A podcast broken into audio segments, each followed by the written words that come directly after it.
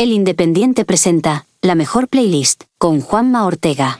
En nuestra búsqueda de las mejores canciones de la historia y del mundo, lógicamente tenía que aparecer la banda más importante de la historia, The Beatles. Pero claro, para atacar el tema Beatles no podíamos hacerlo de cualquier manera. Teníamos que tener a dos playlists de primera categoría. Empezaré por Luis Merino, que es habitual en este programa, del cual estamos muy orgullosos porque evidentemente se ha llevado ese premio Ondas que ya hemos comentado en este programa alguna vez y que además ahora decora su libro Cuando la música era redonda con R de radio. Don Luis Merino, gracias de nuevo y bienvenido a la mejor playlist. Yo estoy aquí hoy por, por varias razones. Una porque habláis del artista más importante de la música del último siglo, eh, del último siglo bueno. ¿Eh? Vamos, a, vamos a ir matizando. Segundo, porque está eh, Carlos San Martín, que ha sido mentor en muchísimas ocasiones. Voy a hacer un inciso. la primera carta que yo escribo cuando entro en la radio es a Carlos San Martín a decirle, yo soy fan de los Beatles a tope. Y todos los discos que tienen los Beatles están en tu compañía. Tenme en tus oraciones o algo así, más o menos. Y desde entonces se fragó una amistad francamente maravillosa. Carlos es, un, es, un, es, es de los tíos que eh, ya no que ha trabajado mucho en la música, sino que es que le gusta mucho la música. A mí, Carlos, por ejemplo, perdón que te haga yo la introducción. Sí, sí, adelante. Tranquilo, tranquilo. Eh, fue el tío que me dijo, yo creo que a los Eagles no das la importancia que tienen. Y era verdad. Yo no le estaba dando la importancia. Que, es verdad que estamos hablando de One of These Nights, ¿eh? todavía. Pero, pero luego me di cuenta de que lo que me decía Carlos, que es un amante del country eh, absoluto, era un descubrimiento. Y para mí los Eagles hoy son 3, 2 o 1, que diría Joaquín. pues nada, ya has introducido al siguiente playlist, que es Carlos San Martín, que son cuatro décadas, y perdona que te haga mayor, Carlos, al frente de varias discográficas y llevando adelante proyectos maravillosos. Y has tocado de cerca el mundo Beatle, claro, Carlos San Martín. Bienvenido. Me ha, me ha tocado. La verdad es que en mis principios, que fue hace muchísimos años, tantos creo que como 55, 56, imagínate, eh, no, los Beatles no estuvieron nunca en mi, en mi compañía, ¿no? Después ya sí, después ya la cosa fue en varias etapas que estuve en EMI, eh, entonces ya con ellos, sobre todo con Paul como solista y los Beatles como catálogo y aprovechando todo lo que se podía aprovechar para sacarle rendimiento al catálogo de los Beatles, ¿no? Me acuerdo del lanzamiento del rojo y azul, eh, que fue muy espectacular, eh, pero vamos, la verdad es que después con todos los Beatles solistas, ¿no? Carlos se trajo a Paul McCartney a estrenar el estudio de los 40 principales en España. El gran estudio insignia de la radio española y que cambió durante varias décadas la música de este país. Carlos San Martín entonces es uno de los grandes ejecutivos discográficos y por encima de eso un gran amante de la música de The Beatles. ¿Por qué hablar de The Beatles ahora? Pues nada, no sé cuándo lo estarás escuchando esto, amigo oyente, pero está claro que en el momento de grabar han sacado nueva canción Now and Then, o por lo menos terminada, una canción que tenían a medias, que, que estaba mal mezclada, la han vuelto a remezclar gracias a la inteligencia artificial y se ha relanzado, que será sin duda alguna un clarísimo. Número uno en Inglaterra. En varios Estados países. Unidos creo que ha llegado al 5, me parece, o algo así. ¿no? Sí. Y nosotros que tratamos de capturar las canciones, las mejores canciones de The Beatles, nos van y nos sacan de nuevo los álbumes rojo y azul para poderlos comprar y para poder hacer ese regalazo eh, de comprarlos, por supuesto, en vinilo, eh, que es la mejor manera de regalar música. Vamos a empezar por el principio, playlistos. Primera canción que podríamos poner de Beatles. Bueno, pues yo creo que de los Beatles hay que empezar Por donde empezaron, yo pondría por donde empezaron Love Me Do, que es la cara B Claro. de Now yo- and Then. Además, porque es es- el principio y el fin. El principio, es totalmente el principio. Yo no sabía nada de los Beatles porque en aquella época, en el 62, eh, encontrar música foránea en España no era fácil, eh, pero fue mi profesora de francés. Yo iba, yo iba a, traba- a trabajar ya a los 14 años, fui a trabajar, eh, y, pero también combinaba con estudios. eh, y mi profesora de francés me dijo, oye, como sabía que me gustaba, pues francamente mucho la música, me dijo, oye, hay unos chicos ingleses que en Francia están empezando a evolucionar bien, tal y cual, y es ahí donde me enteré de que había los Beatles. No, no, no, no, no tuve otra, otra, otro camino, ¿no? O sea que realmente... Entonces empezamos por Love Me Do, que es la primera canción que de Sí, pronto... Sí, sí, fue al principio de todo, al principio de todo. Hablamos de que ellos venían de haber hecho en Hamburgo, bueno, lo que hicieron. De haber de su época más golfa, ¿no? O sea, hicieron la banda. Vamos a ver, la gente cree que esto de los grupos es tal. Los grupos se hacen tocando muchas horas. Mm. Y, y los Beatles tocaban entonces entre 12 y 14 horas en los que, primero en el Cavern, en el Liverpool, y cuando se van a Hamburgo, en el Kaiser Keller y todo esto. Eh, pero en Hamburgo es donde tocan 14 horas al día y acaban ensayando y acaban, digamos, metiéndose en caminos, abriendo eh, el camino de Tanlamo Town, etcétera, etcétera. Y cuando vuelven, la historia es, bastante simple. Hay un chaval eh, que entra en Nemes Enterprise, que era la compañía de Brian Epstein, el, judío que era un tío listísimo que tenía eh, una tienda de electrodomésticos y pide un disco que se llama My Bonnie, que ha grabado Tony Sheridan con los Beatles. Entonces, como no lo encuentra y era un tipo de lo que ya no queda, que quería servir a su cliente, eh, al saber que eran de Liverpool, busca a los Beatles y va a verlos al Cavern. Y los otros le dicen dónde puede encontrar el disco, sigue hablando con ellos y se hace manager de ellos y entonces se va a, sus amigos, como él compraba discos en Londres, a las grandes compañías, se va primero a la DECA y le dicen, Brian, déjate de tonterías, dedícate al electrodoméstico, tú con esto no vas a hacer nada. Él lleva la baqueta y los de la DECA, hay un, hay un álbum maravilloso, se llama The Deca Gone Sessions, que es las, las, las sesiones que perdió la DECA Sí, sí, que eh, fueron tan lumbreras que no lo vieron venir, o sea que realmente... eso es un buen AR, ¿eh? Eso es un buen AR. En aquella época eh, podía pasar eso porque realmente los ARs venían de otro tipo de música y de otra cultura. Entonces, pues eh, no lo supo venir. El, el que fuera el responsable en aquella época en DECA ¿eh? y, y las grabaciones. Y el de, Emi, el de Emi, pues mira, pues acertó, acertó, ¿no? Oye, una pregunta. Entonces, estamos hablando de que, de que The Beatles, para, para conocimiento general, al principio eran una banda de covers. Ellos cantaban sus canciones y cantaban canciones de, de Chuck Berry, de la Tan La Motown, claro. porque hacían 14 horas, no tenían, eh, no, podían estar cantando el repertorio propio porque no tenían tanto. El Bésame mucho. El Bésame mucho también, como repertorio. Entonces, claro, o sea, pero empezaron a grabar sus canciones eh, entonces eh, graban Love Me Do en Abbey Road con eh, George Martin y George dice, el batería no me gusta nada, lo acababan de cambiar porque Ringo no estaba en la banda. Y entonces ponen a un batería de estudio para que no falle, porque las horas de estudio cuestan dinero. Y bueno, pues con el disco realmente no pasa nada. Bueno, no pasa nada. Llegó al número 17 de las listas británicas y luego tenía una cara B que era maravillosa, que era Piggy's I Love You, que es un poco la marca de, del sonido más tarde de los Beach Boys y de ellos mismos, pero realmente apostó, yo creo que porque no lo vio claro, pero tampoco iba a perder mucho. Y mira por dónde la perdí salió voladora. Impresionante principio. La verdad es que el disco lo grabaron en solo 17 horas, el primer álbum, o sea que bueno, vale, todas las canciones, y, pero ya algunas ya estaban grabadas porque habían salido en single, ¿no? Pero la verdad que ahí empezó. A mí, del primer álbum, por ejemplo, hay una canción, un cover, que me llamó mucho la atención. Después, bueno, me, me, enteré de que era de Barbacarac, ¿no? Que cantaban las Shirelles, que el Baby is You, ¿vale? Era una canción que a mí me llegó muchísimo y claro, no conocía la versión original, ¿eh? pero eso pasó con muchos artistas, ¿no? O sea que realmente, pues bueno, yo mi canción preferida es Stand By Me de Bine King ¿eh? y la primera vez que lo conocí, pues que la conocí, escuché, fue por Adriano Celentano la versión de que se llamaba Pre ¿vale? Y para mí así es la canción de mi vida. Porque en aquella época también, por otro lado, la música italiana y francesa llegaban mucho más rápidamente y estaban mejor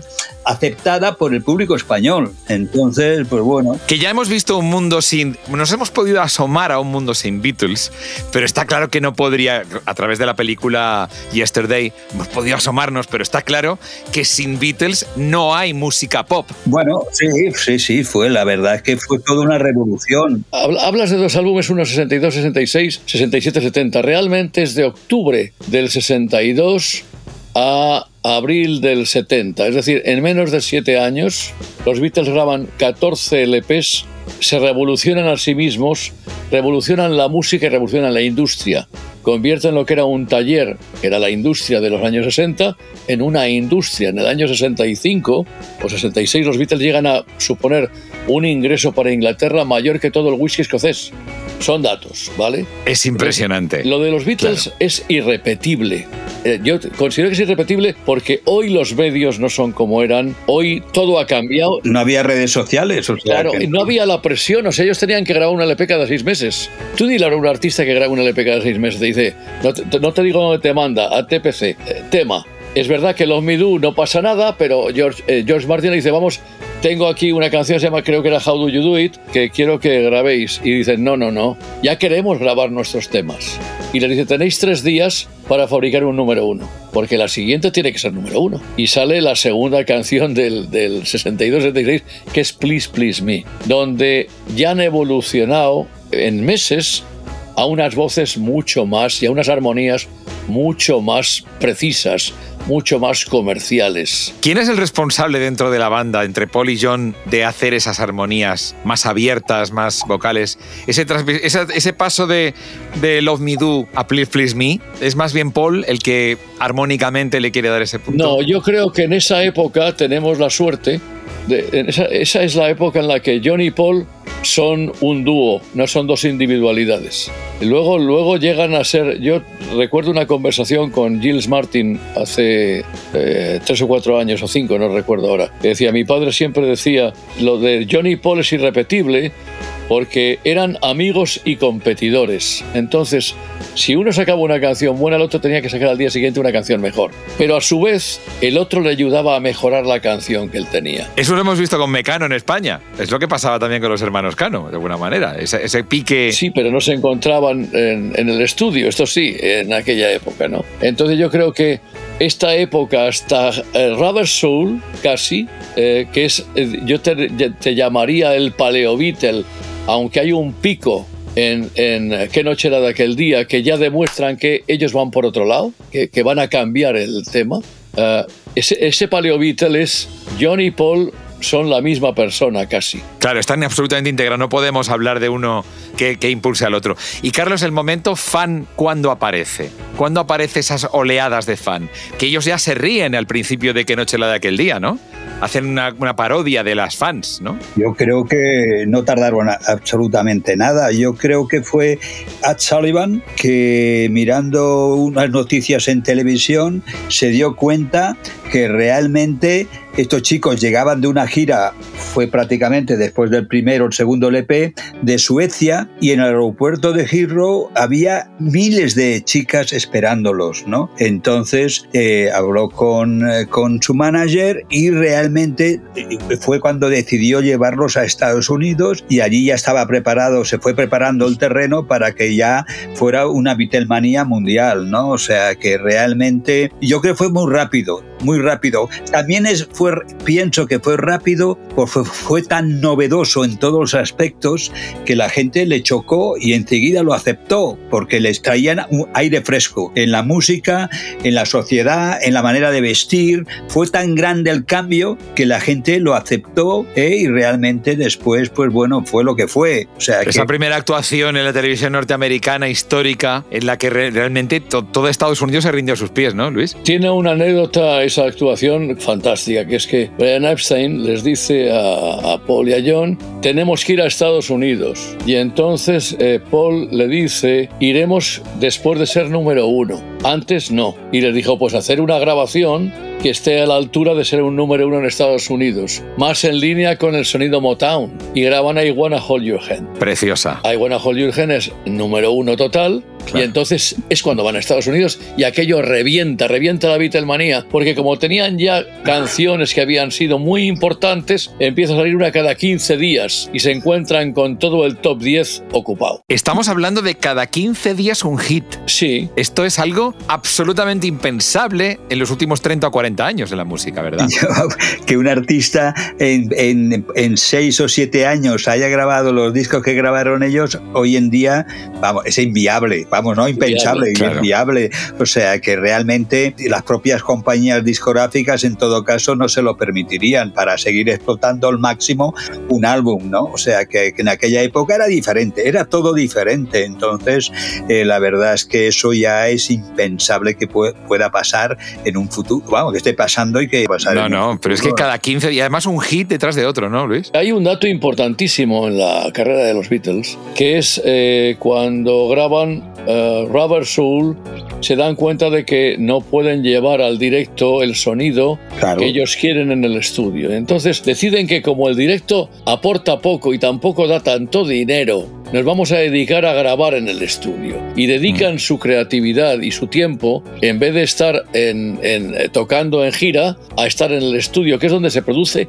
el gran avance de los Beatles.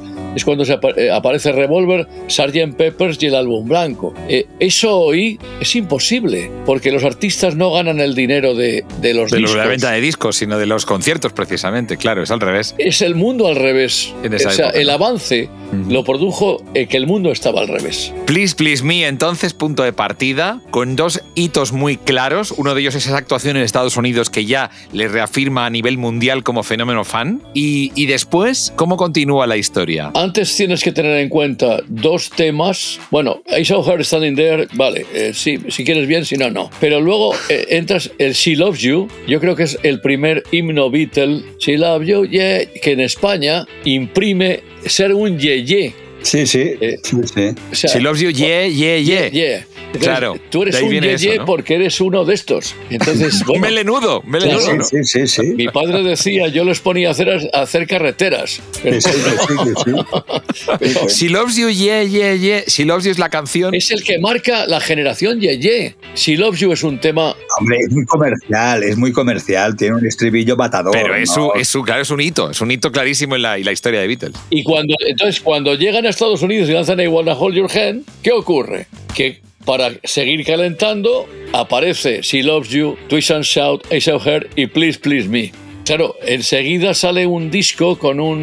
Bueno, salen dos discos. Uno con eh, las primeras grabaciones de los Beatles y otra que era, esto hoy sería también imposible, Beatles versus Four Tops. No, versus... Sí, sí, sí. Eh, ¿Pop Tops o Four Tops? Había los Pop Tops, los Four Tops, había varios grupos. Era en España, era, yo creo que era Four Tops allí. Entonces, por una cara uno y por otra cara otro. No obstante, hay que tener en cuenta que en Estados Unidos los dos primeros discos, creo recordar, no fueron lanzados por, eh, por EMI. Capitol, eran BJ. Eran BJ, eran BJ, un sello americano eh, que, vamos, que también los listos, en este caso de la compañía, dijeron, bueno, vale, que lo saque otra compañía porque esto aquí no va a funcionar, ¿vale? Y funcionó. Después se reeditaron y además hicieron mezclas diferentes de discos de los eh, originales ingleses, ¿no? Pero bueno, después ya se restableció el orden y fue EMI que ya empezó a lanzarlos, ¿no? Pero al principio... eran, eran Four Seasons con Frankie Four Seasons, Four Seasons,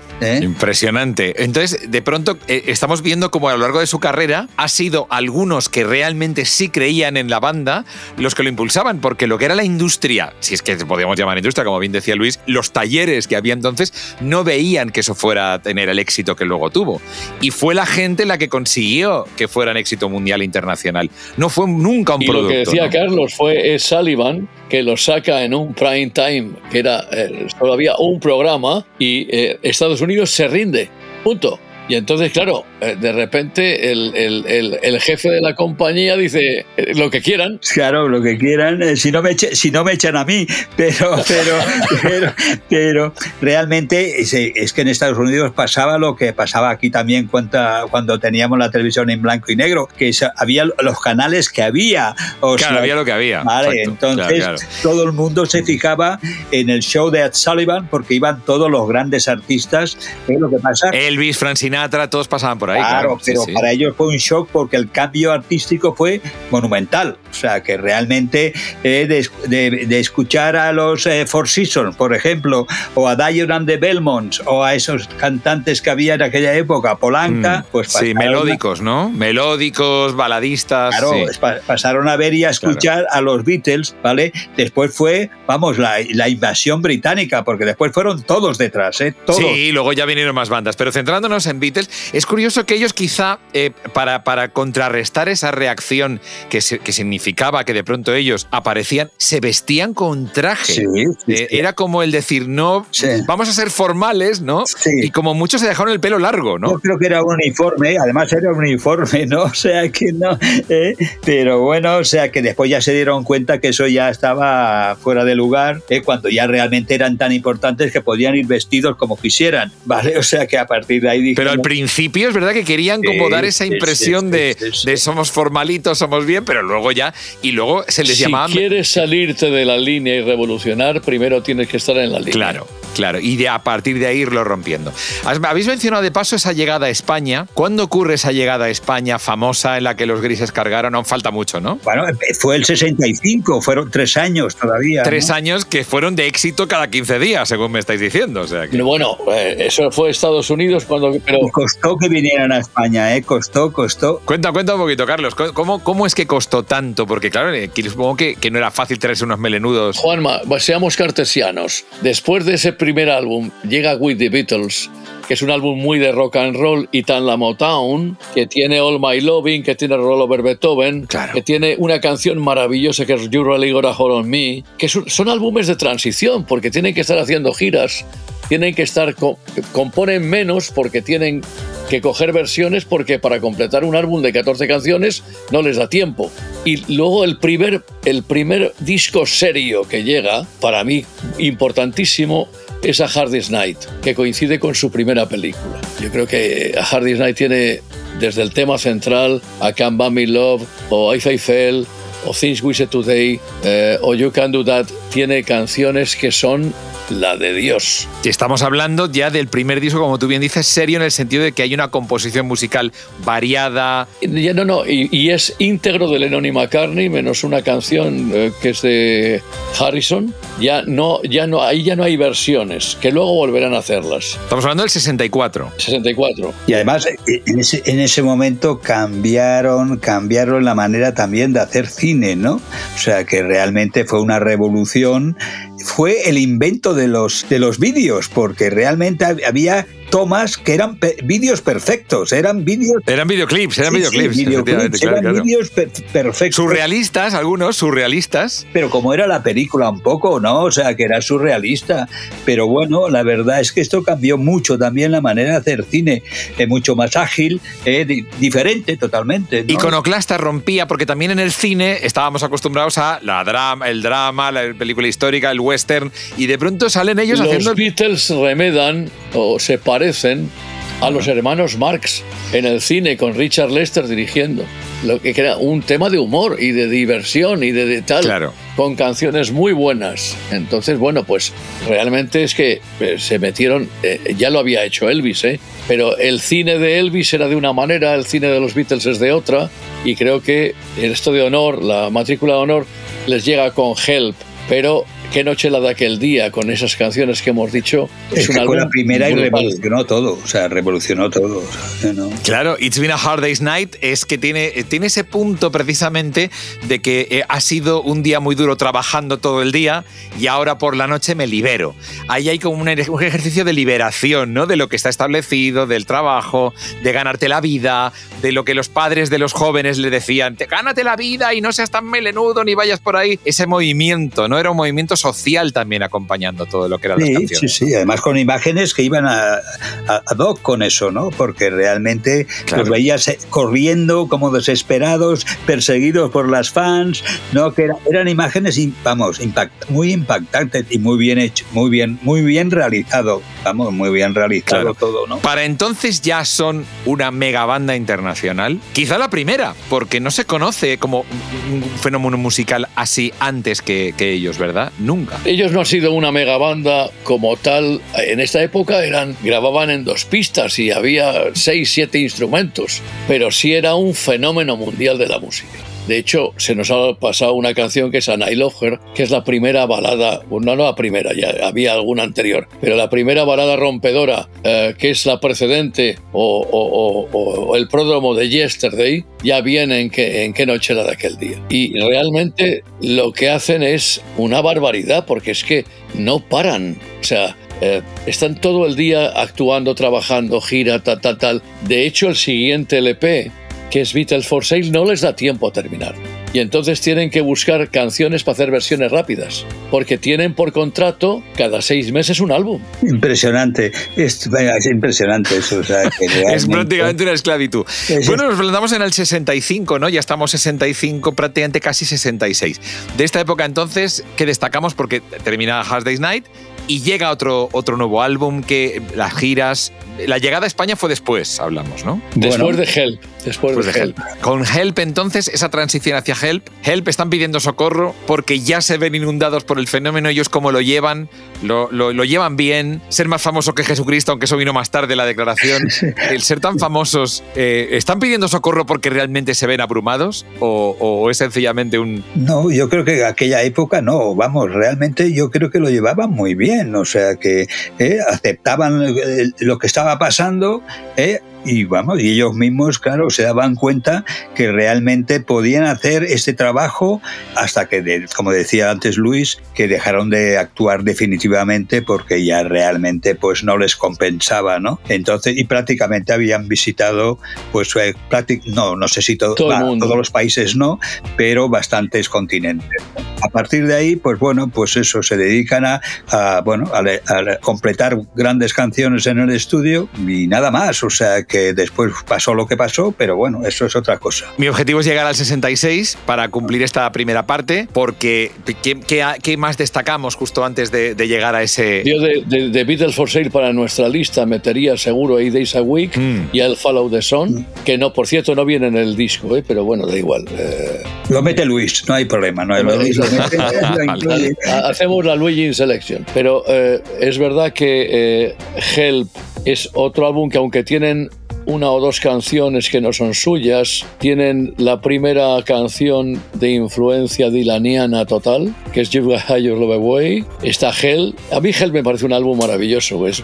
Hell es un álbum ya distinto que les prepara para hacer el salto cualitativo de lo que va a ser la gran triada que es Robert Soul, el Revolver y el Sargento. Help es la preparación. Para mí el cambio ya completo se dio con Revolver, para mí, para mí, ¿vale? O sea, que realmente Revolver es un... Decir que tienes un álbum favorito de los Beatles es una tontería, ¿no? Pero Revolver para mí me marcó mucho, ¿no? Porque realmente ya te das cuenta que la evolución no es que haya llegado a su fin, pero que realmente la cosa había eh, evolucionado para muy bien, para muy bien. Entonces ya era música, no, es la palabra seria, ¿no? Pero digamos que realmente para mí ¿eh? fue un disco que me marcó mucho. Fíjate que estamos hablando de Hell verano del 65 y Rubber Soul diciembre del 65, lo que estábamos en el mismo año. Es que la evolución fue muy rápida. Help lleva Help, lleva Higher Love Away lleva Ticket to Ride y lleva, por ejemplo, aparte de muchas más canciones, lleva Yesterday. Hablamos del año 65, por primera vez un cuarteto de cuerda en un grupo de pop de rock. Y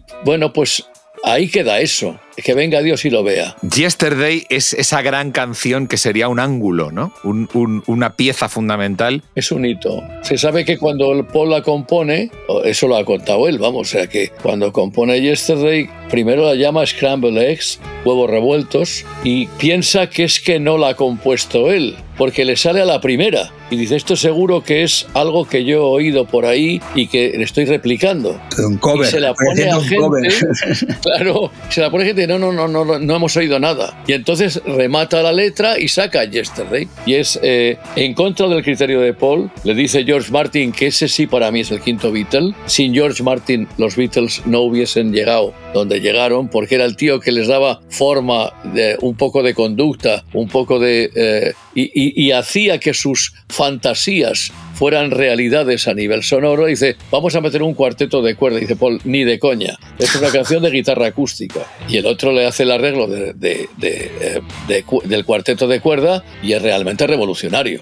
Y se convierte en una de las grandes canciones de la historia. Sin, Posiblemente la más versionada de la historia. Sí, sí, la más versionada, sin lugar a dudas. es curioso que no es una canción fácil ni comercial. Es un himno hecho, eh, además, efectivamente, Scramble Eggs, un hombre, guitarra, Scramble Eggs, y, y fíjate fíjate qué sencillez para hacer algo tan grande, ¿no? Mira, normalmente las grandes canciones han salido de cosas muy sencillas. Cuando los artistas quieren complicar las cosas, normalmente fastidian la canción. ¿eh? Las melodías más fáciles, las más... Tenemos muchos ejemplos, ¿eh? o sea, que realmente eh, dices, oye, esto lo hubiera hecho, podido hacer yo. Dices, sí, sí, pero haberlo pensado y, haberlo hecho, ¿no? pero hazlo, tú, ¿no? Claro. claro, tú, Carlos, en tantos años en el mundo discográfico habrás visto de todo, efectivamente. Gente que cree que es todo muy sencillo y... Qué simple es, ¿no? Pues sí, sí, sí, pero es que ha encontrado la melodía, ¿no? Entonces, claro, pues a partir de ahí, cosa que ahora las canciones melodía no tienen prácticamente nada, ¿vale? Pero claro, la melodía al final, o sea, que lo busques como en rock, que lo busques en pop,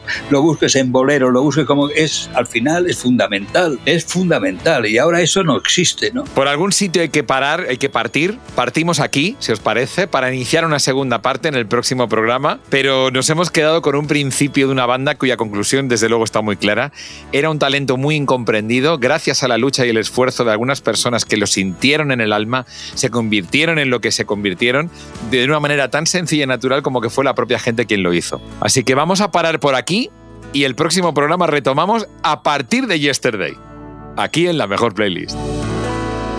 Hasta aquí, la mejor playlist. Con Juanma Ortega. Programa producido por adio.fm.